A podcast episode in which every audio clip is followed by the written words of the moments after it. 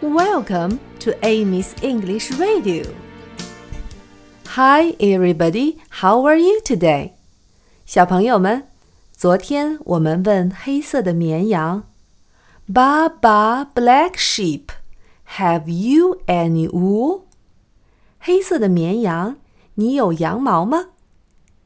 黑色的绵羊回答说：“Yes, sir. Yes，是的。 ” Yes, sir，先生。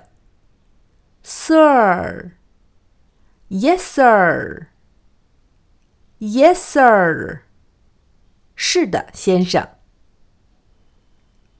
Three bags full，能装满三袋子。Three 是三的意思。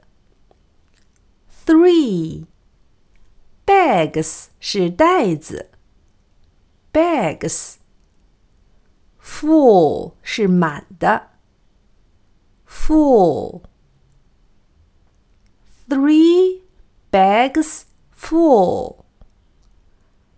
Three bags full.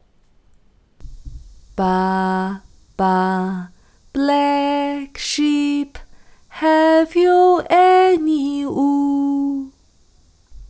Yes, sir. Yes, sir. Three bags full. Ba ba black sheep, have you any wool? Yes, sir. Yes, sir. Three bags full.